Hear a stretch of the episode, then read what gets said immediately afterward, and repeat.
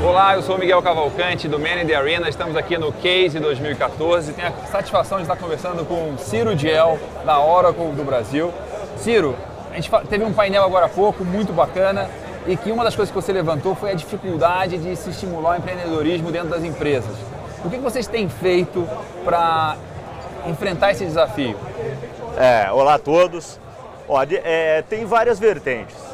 É, para a gente colocar três, para ser bem simples, a primeira, a Oracle tem como estratégia a aquisição de empresas. E nos últimos oito, nove anos nós adquirimos mais de 50 bilhões de dólares em empresas. E a grande parte delas, sem dúvida nenhuma, são startups. Ou seja, empresas pequenas que trazem a inovação já do embrião. E segundo, promover internamente. A gente tem um grupo que nós chamamos de E-Talents, que todo ano entra em volta de 20 a 30 novos profissionais. É, não são estagiários, são profissionais oriundos de grandes universidades do Brasil, mas que, tem, que a ideia é que eles sentem a nossa cadeira num dia e esse dia seja breve.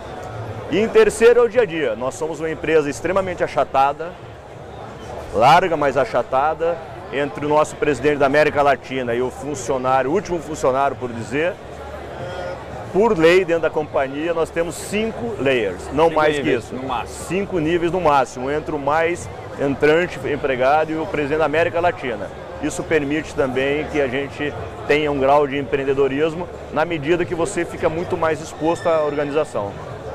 Muito interessante. É, o Ciro fez uma, uma, um exercício, brincadeira durante o painel que eu achei muito bacana, que ele perguntou assim, bom, quem tem aí uma, uma empresa que tem 10 ou mais funcionários? Várias pessoas levantaram a mão. Aí levantou, bom, desses 10 funcionários, quantos todos são super empreendedores, super ativos e tal? Aí pô, um monte de gente abaixou a mão. Né? A maioria. Então, e até você brincou que pô, o desafio não é das grandes empresas, é de todas as empresas.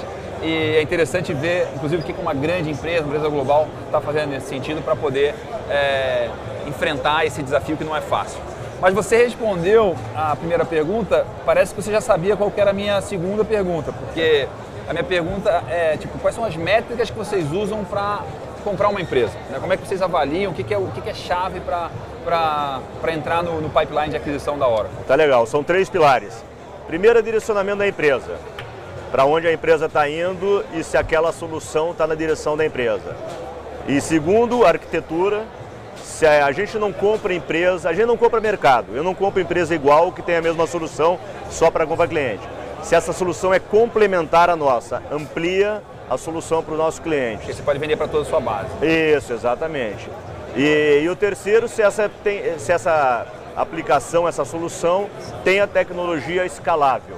Se ela está desenhada numa tecnologia e ela seja aplicada o aplicável a outros mercados. Eu não compro uma solução só para o Brasil. A ideia é que essa solução eu possa aplicar para clientes ao redor do mundo. Esses são os três pilares de aquisição. Muito bom. Uma das coisas assim, mais marcantes da, da Oracle é o fundador, né? o Larry Ellison, que é uma pessoa super inovadora, folclórica, de alguma forma até polêmica. E recentemente ele deixou de ser CEO é, global da empresa. O que, que mudou? Qual que é o cenário para frente na Oracle nesse, nesse, nesse novo momento? É, eu costumo dizer que o Larry Ellison é o Steve Jobs do mercado corporativo, do B2B. Eles eram amigos, eram melhores amigos. E ele, assim, polêmico, mas visionário. Construiu uma empresa do zero, Dizem que era o único cara que o Steve Jobs considerava como. Era melhor amigo. É, do nível dele, assim, para conversar e tal. Imagina né? que discussões que conversas que não rolavam, né? deveriam né? ter dos dois aí de futuro. É, mas o Léo é um cara super é, ativo ainda. Na prática, zero. Não houve nenhuma mudança com a ida dele para ser o Chairman of the Board. Tem um ponto no comentário desse, dessa nova atividade dele que me deixa crer que não vai mudar absolutamente nada ele deixa de CEO, passa a ser chairman, ele continua sendo o maior acionista individual, certo. mas ele continua com uma função de CTO. Isso é chave, por quê? Todo desenvolvimento passa ou continua a ser com ele. Ou seja, ele vai continuar sendo gênio empreendedor, que é o que ele faz bem, isso ele não abriu mão. Ele abriu mão da administração, da área comercial toda, mas desenvolvimento continua com ele. Na prática, no dia a dia, eu não vi nenhuma mudança é, sensível a isso aí. Muito bom. Você pode dizer para a gente o que é o seu maior desafio de 2014 e qual que vai ser o 2015? Olha, o desafio é terminar como nós começamos. Obviamente, com uma empresa como a Oracle, a gente tem metas super ambiciosas, agressivas. O Brasil passa por um momento de turbulência, economia com crescimento abaixo do esperado, eleições, tudo. Mas eu não posso reclamar, nós estamos tendo um ano muito bom e o desafio é terminar nos próximos dois, três meses como a gente começou, não perder a, a no ritmo. momento o ritmo de crescimento. E para 2015 é crescer. É, a gente tem o objetivo sempre de crescer e crescer receita, crescer margem, precisa de gente. É, não é novidade, a gente fala do apagão de talentos no país. Está é, tá sendo muito difícil a gente incorporar algumas dezenas de novos profissionais nível A do Brasil. A gente ainda tem dificuldade em contratar.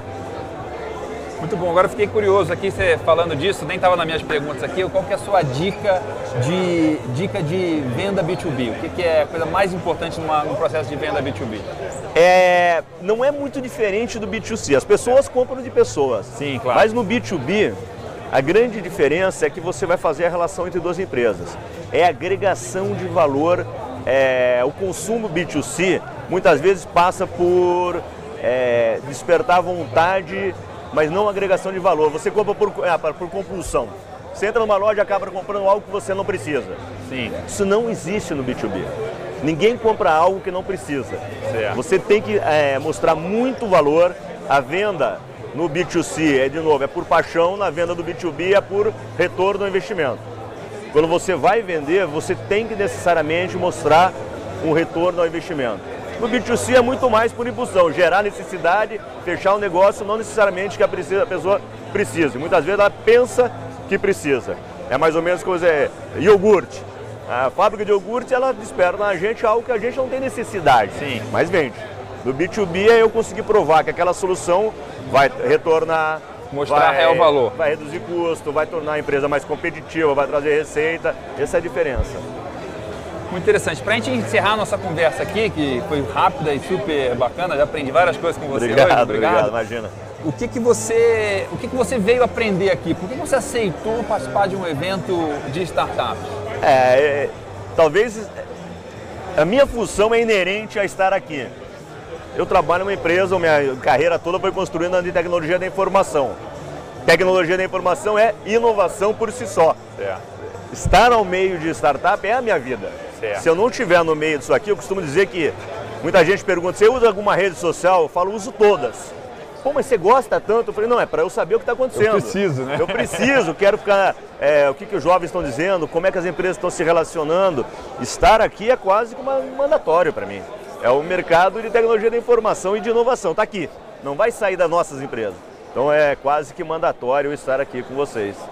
Muito bom. Bom, falamos rapidamente aqui com Ciro Diel, presidente da Oracle do Brasil. Muito obrigado pela sua oportunidade de estar com a gente aqui. Imagina. Prazer. Obrigado pelo convite. Sucesso a todos.